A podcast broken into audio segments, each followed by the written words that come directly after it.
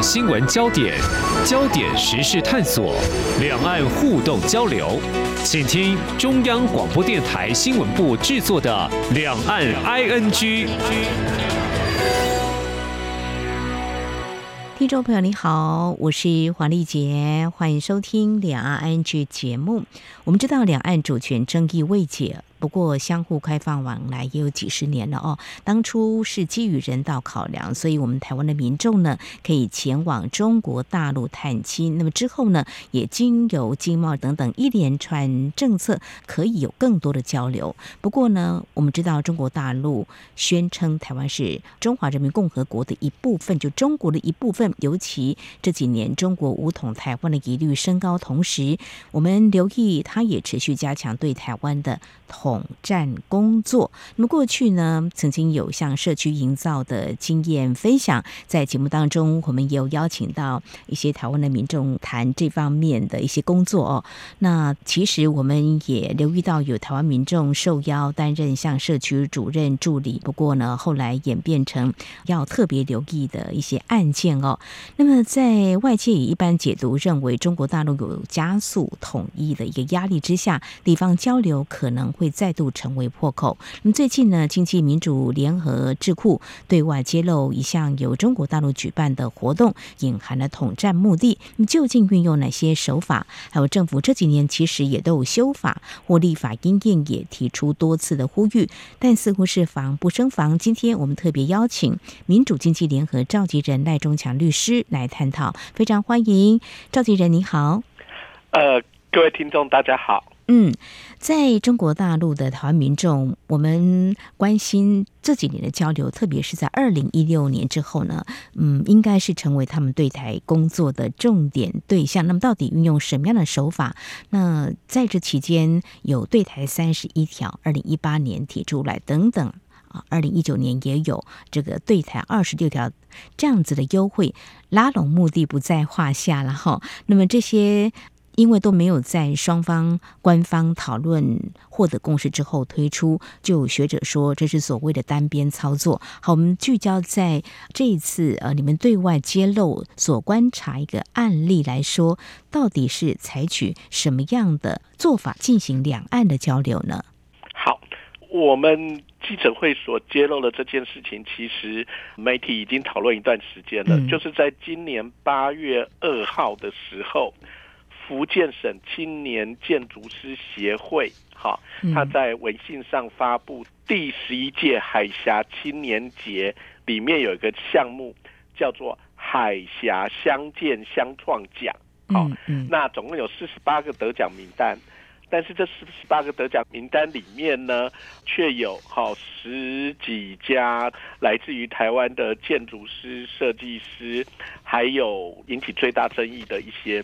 地方创生的团队，好，就引起各界的关注。这是不是一个中共的统战工作？因此，好，我们就做了相关的调查。把整个事件的来龙去脉做一个分析。那究竟有哪些点是你们质疑可能有被中国大陆所谓统战工作他们嗯所操作呢？那谈到地方创生，其实是我们的国发会哦，从二零。一七年的时候，民国一百零六年开始推动的。其实，在一些乡镇，他们做得非常不错，而且都有年轻人返乡去推动，把产业带到地方来。好，我们就刚才你所提到这个点，你觉得这样的做法跟两岸的交流，这样子会有哪些会让人不太放心的地方吗？好的，呃，第一个做地方创生，这是一个。正确的方向，好，其实我们也非常敬佩，好，很多台湾热爱乡土的年轻人，好，他们愿意好放弃都市的工作，回到自己的故乡，好，从事地方，不管是产业也好，哈，嗯，那历史文化也好，呃，相关的产业振兴、文化保存。好，那我们绝对应该给予肯定跟支持。是，好，那如果从事地方创生，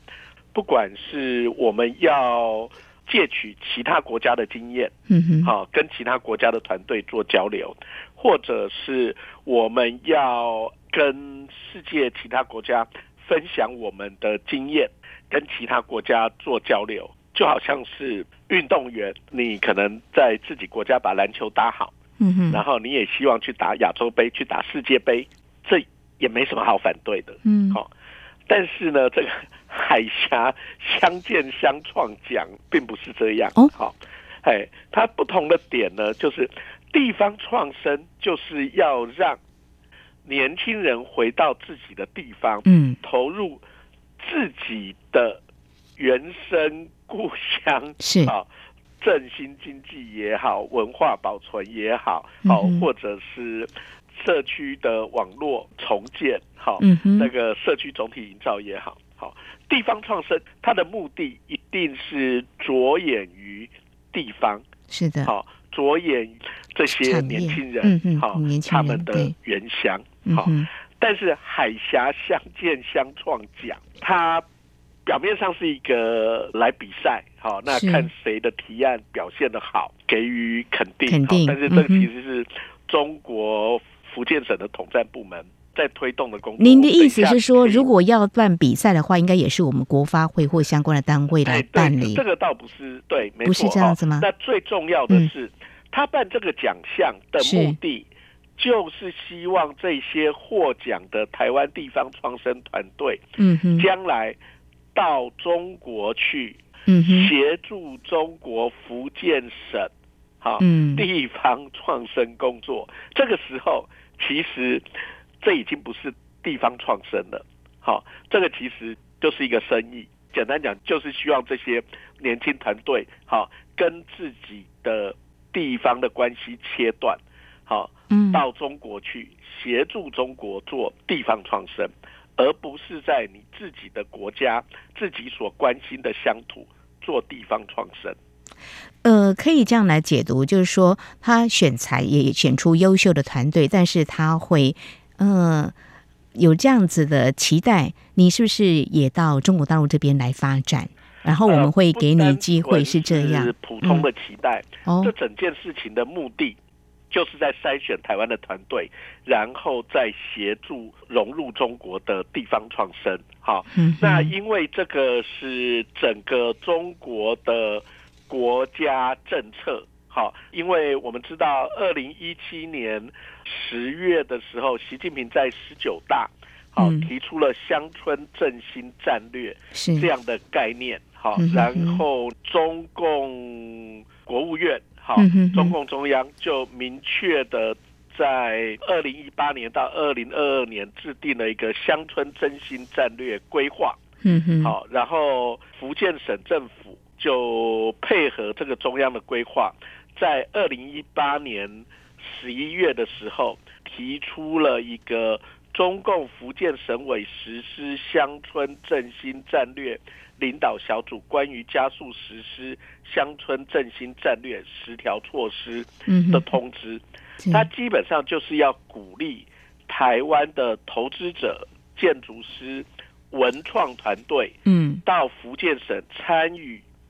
福建省政府的乡村规划设计建设，好，那当然他们会给予财政上的支持，好，就是福建省政府还规定说，好，那你只要台湾的团队，好，到中国每年待多久，好，服务多少的项目，那福建省政府好会给每一个乡村。五十万元人民币的补助，好，所以这个是整个中国的国家计划，在吸收台湾的人才到中国福建去做中国的建设，这跟地方创生的年轻人回到自己的原乡。好，推动自己故乡的发展，其实是背道而驰的。OK，好像或许是不是从这个角度也可以来解读哦？就说他们是收割者了哈。好，二零一八年中国大陆提出有所谓“会台三十一条”措施，在其中第二十五条当中有一个鼓励台湾同胞和相关社团参与大陆扶贫，还有支教、公益、社区建设等基层工作。律师，如果就严格来看的话，好，那如果今天 刚好有个团队很杰出，想说去分享了，好，就去参加海峡相见相创奖啊，他被选拔的出来，后续还有一些。补助啦，或是协助啦，资源，如果呃他接受的话，这样子，如果按照目前台湾的相关规定，《两岸人民关系条例》，或者是说讲得严肃一点，然后因为所谓统战这样的工作，呃，对我们台湾来说，其实因为现在两岸还是有呃刚刚提到的主权争议还没有啊获得解决的问题，是不是会有一些灰色地带，或说有些必须留意的呢？嗯，呃，是的，好，中国其实透过这个奖项来招揽台湾地方创生团队，这个是它很明显的国家政策，而且是中国福建省好给予财政支持的，它的政治目的，嗯，很清楚，也就是说，在相关的文件里面公开揭露，它的目的就是要以此好来促成。台湾与中国福建，好，这个所谓的闽台融合，从地方上好开始，哎，台湾的地方啊，跟中国的地方，让两边呃社区营造的景观投入这个工作的相关的团队，两边基本上是同一群人，那再加上由此所建立的人际关系的密切往来。所谓闽台地方融合，嗯，那这基本上这是一个政治统战工作，好，那也就会跨到一个红线，嗯，好，就是《两岸人民关系条例》第三十三条之一，好，有规定说，如果台湾这边的人民或团体，好，要跟中国的党政军。进行政治合作，嗯，或者是跟非党政军进行带有政治目的的政治合作。哦，那你要事先取得主管机关的许可。好，你如果没有事先取得主管机关的许可，照《两岸人民关系的条例》的规定。是可以处罚十万元以上五十万元以下的罚款。是，好，嗯，那很显然的，这个相见相创奖，好，我指的是，呃，倒不是单纯报名的人，好，而是我们注意到，呃，有一些台湾年轻人在帮中国的相见相创奖，哈，在台湾招揽报名者，好，那鼓励大家报名。那事实上，这个就是跟中国统战部门进行政治合作，好，那他们并没有向陆委会来申请相关许可，应该是已经是构成违法，好，就是违法协助中共做统战工作了，做政治合作，好，那我们在公开记者会中，好，已经有呼吁主管机关要调查这件事情，并且给相关行为人。好，一个财阀。那我目前指出来的这个相关行为人，就包括两位台湾年轻人，一个是福建省青年建筑师协会的执行秘书长曾之颖，另外一位呢是台湾竹山小镇文创负责人何培军，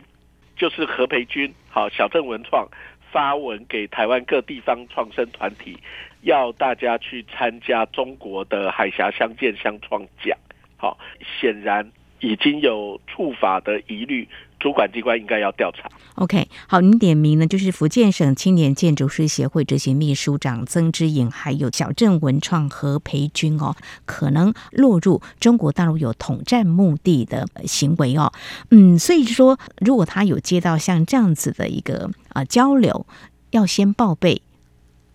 陆委会，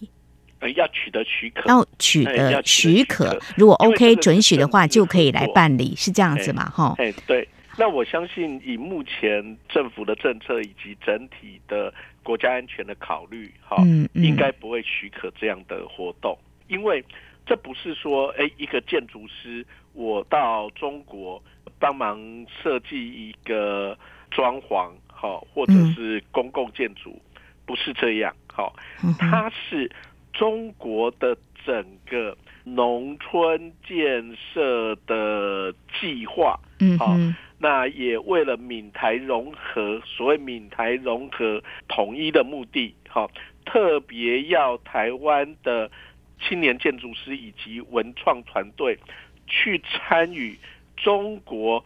基层政府、基层党组织所推动的乡村。社区营造工作，好，那这当然是政治合作，而不是一般的纯粹的一个就业，好，这么简单的事情。是提到这里呢，或许听众朋友会有点印象。二零一九年，有台湾的里长到中国大陆担任社区主任助理，那么也在。第一时间被认为是触法的，后来也展开了进一步的调查。那么刑法最重，刚才律师有提到哦，在两岸条例当中有禁止在中国党政军任职的相关规定，会处十万到五十万台币的罚款。因为刚才我们听到律师您呃有做了相当详细的说明，以这个事件来看的话，可能有触法之余了哦，就说中国大陆会有所谓统战的目的。那看来，其实台湾也有相关的一些立法，但是一般民众或许看的这些法规呢，立法也不是看得很清楚。如果要避免触法的话，呃，就像您刚刚所提到的，就应该先报陆委会看是否准许通过，如果 OK 的话，再进行相关的一些所谓两岸交流的合作。您的建议会是这样？哎，是的，没有错。嗯，就是如果有疑虑的事情，还是跟我们的政府部门做一个澄清跟了解。因为目前台海双边的关系，确实有一些事项哦，基于国家安全的考虑，好，目前我们有些是禁止的，好，有些是也可以许可，但是你要事先跟政府申请，经过政府的同意，好，才能做的事情。好，那遇到民众没有办法百分之百确定的事情，呃，我相信这个主管机关好都非常乐意就相关的法规适用上的疑义，好来向呃民众做说明。是，那么有两个面向请教律师哦，就说有一个就是法规相关的条例，目前有修法的在加严的必要吗？还是只是一个宣导要呃特别加强？嗯，呃，因为我们知道。中共对台湾的渗透，好是非常严重的，而且全面的。最严重的，我们最近也有很多共谍案，好被起诉，好，那他们可能涉及军方的窃取国家机密，好，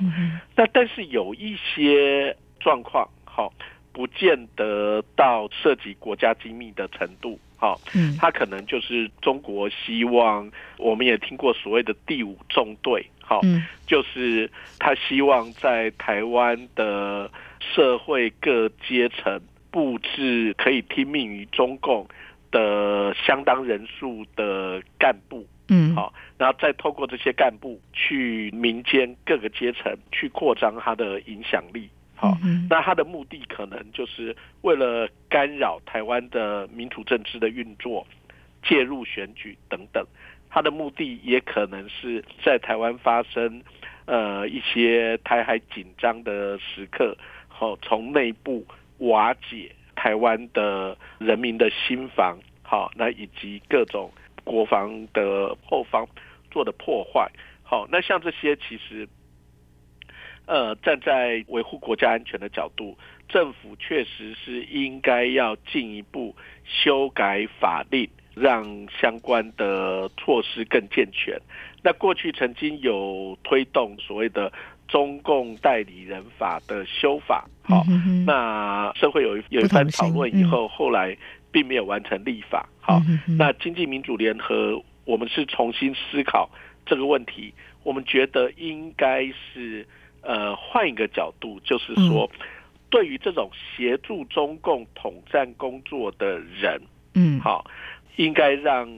民主社会好，大家有办法辨认说，哎，这个行为我们要注意，好，那怎么做？好，我们认为应该要求这些呃，我们所谓的灰色地带行为人，好，他们要来做他的经费来源的申报，嗯，好，就跟大家看说说看嘛，好，你的经费从哪里来？你到底有没有拿中国的经费？好，就是协助中国做统战工作的这些人，好，我们定义为灰色地带行为人。好，那这些灰色地带行为人呢，因为中国对台湾的威胁，好，那以及对台湾的主权的兼并的野心，好，那对我们的国家安全造成疑虑，好，所以呢，我们要要求这些灰色地带行为人说，你每天或你经常在做这些协助中共统战工作，好，那请你清楚交代你的经费来源，你有没有拿中国的钱？要求他们来做这个申报，好，我觉得这个是遏阻中共统战工作一个很重要的立法。那这个立法应该要修正在好，放在反渗透法。嗯哼，好，我们知道二零一九年当时立法院有三读通过所谓国安三法。好，国家安全法、集会游行法、人民团体法，可能有部分也涵盖。但是您刚有提到中共代理人的修法呢，由于各界有不同的意见，所以还是没有办法立法通过。刚刚你有提到一个重点哈，是不是协助中国大陆对台湾进行统战工作？记得在二零一九年，刚刚我提到就是有台湾的里长呢到中国大陆担任社区主任。啊、助理的处罚，那么当时有些人就说，我又没有收他任何的钱，但是他有支付我搭飞机的交通费用等等，像这个就有可能是协助的疑虑，就有可能是吧？对，是是是是。哦，但是如果说他是无偿的呢？有人说我要分享，那这样会不会有所谓灰色地带？这个认定上，Okay. 嗯，好，这个事情应该是这样说，有些是法律，我们根本应该要禁止的行为。嗯，好，比如说你去窃取军方的机密交给对方，嗯嗯，好，那有一些是灰色地带的行为，嗯，好，就是说他还不算共谍。啊，好，啊，但是他每天都在帮中国政府的统战部门。拉人际关系，拉台湾年轻人到中国工作，拉台湾年轻人去中国听这个统战部门洗脑，好受训，好，那这样的一个灰色地带行为，其实就是政治合作了。我们目前的法律的规定就是要申请许可了，但是你不许可也只是罚钱了事。有些人觉得这个十万块也不痛不痒的，好，所以我们必须进一步规范。这个进一步的规范的方式，好，我们的看法就是要求这群人，好，做类似政治现金的申报。哦，你的经费来源是什么？你要申报。嗯，好，你如果说，哎，他是基于个人理念，好，要推动两岸和平往来交流。嗯，好，那不管大家的政治信念相同或不相同，好，就是说好。大家尊重你的个人理念，好。但是如果你做这件事情，你又是收中国的钱，嗯，好，那这个就是应该给予刑事处罚。嗯哼。那如果你遮遮掩掩的，好，你为了怕被人家发现你收中国的钱，做中国的统战工作，嗯，你拒绝去申报政治现金，你拒绝检察官。好，检察长、法务部，好，请你做相关活动经费来源的申报，你拒绝申报，那这应该也给予刑事处分。嗯哼，好，透过这样的方式，让中共统战工作的在地协力者，好，可以被曝光，然后让民主社会，好啊，大家看清楚，就说。哎，这些人就他们的经费来源是这样，他们每天在做这样的事情。好，那大家停看听，好，就比较不会陷入中共统战工作的陷阱里面。嗯，好，两岸的交流如此的频繁哈，那么中国大陆这几年也推了很多对台的一些措施哈，像刚提到这个海峡相见相创墙哈，刚提到比如说建筑啊，如果有人去那边接 case 哈，他做的工作，但是中国大陆他背后有什么目的？台湾民众有可能会触法，我觉得这样好像也不尽公平，所以还是要特别留意中国大陆统战的手法是越来越细腻了哈，想不到我们的。地方创生，目前看起来有这个例子，会让你们感到忧心，是不是落入中国大陆统战工作的一环？所以在立法上呢，嗯，是建议也要更周全一点哈。不过台湾因为有不同政治信念立场啊，刚刚提到台湾的民主制度哦，那么跟中国大陆是不同的。那基于国家安全，还是要有法令来做一些限制跟保护的哈。我想在这个立法方面，我们经济民主联合智库还是建议啊，还是要修法吗？就是可能修改反渗透法。反渗透法点到一个关键的问题哈、嗯，是就是说，我觉得行为还是有办法区分。你去帮中国的一个私人公司，帮一个大厦，嗯，啊，做室内装修，你一定很清楚你签约的对象是谁。但是中国拉这些台湾年轻人去中国做地方创生，嗯，是要跟中国的地方政府签约，比如说呃某一个村人民政府，某一个镇的人民政府要向中国的党组织报告。诶，可是中国大陆都是以党领政啊，什么都是党的啊，那我们一般民众会不会也很难一下子搞清楚？看你的契约对象就知道哦。你跟谁签约就知道，你是跟政府签约，你是跟村人民政府、镇人民政府签约，好，还是你是跟一家公司啊？你跟一个大厦的管理委员会签约，好，好，所以这个行为为谁服务，嗯，其实是清楚。的。要是中国大陆说你来参加这个广播的新闻报道奖的竞赛，我可以去吗？因为他们二零一九年的会台的措施就有提到文创啊。对哦，他现在是这样。基本上我们对这个事情的看法是这样了。他的奖项啊，他只是在建立人才库、筛选人才，到这个部分还不涉及具体跟中国的合作。嗯啊、哦，建立这个人才库以后，他知道说台湾有多少团队，嗯，然后中国。福建省好有几个县、几个镇、几个村有这个需求，然后他开始会安排对接，哦安排对接以后就会签约。好，那这个也就是我刚刚讲的，到你签约那个阶段，你跟谁签约，你不可能不知道。就是得奖归得奖，但是我是奉劝，就是说后面就不要去了。所以这个也是提醒我们台湾民众呢，如果是第一次到中国大陆接洽一个生意了哈，刚好有这样子的一个 case，或者说进行交流，要特别的留意，因为最近中国大陆特别针对手来族，好像有加强啊这个交流的力道了哈。今天我们是针对啊，在最近嗯，在台湾有特别关注也引起争议的海峡相见相创奖，那么进一步去了解中。中国大陆是怎么样来进行这样子的竞赛的哦？那么发现可能会有台湾民众落入中国大陆有啊这个政治目的的统战工作啊，请经济民主联合智库召集人赖中强为我们做相当深入的解析。当然，嗯，针对这可能是其中的一个例子而已，或许是不是还有其他是我们必须要留意的？你们也建议要修这个反渗透法，是不是更明确来做一些规范？那也让民众更清楚了解，对于两岸的交流能够健康有序的发展，我想也是你们推动立法的一个目的。好，我们在今天非常谢谢民主经济联合召集人赖中强律师，针对中国大陆对台统战手法，我想是非常的细腻。可以说一再的翻新，那么在单边操作前往进行地方交流下，到底有哪些值得我们特别留意？还有政府该怎么样来因应？提出您的解析还有建议。非常谢谢赖中强律师，谢谢律师，谢谢您。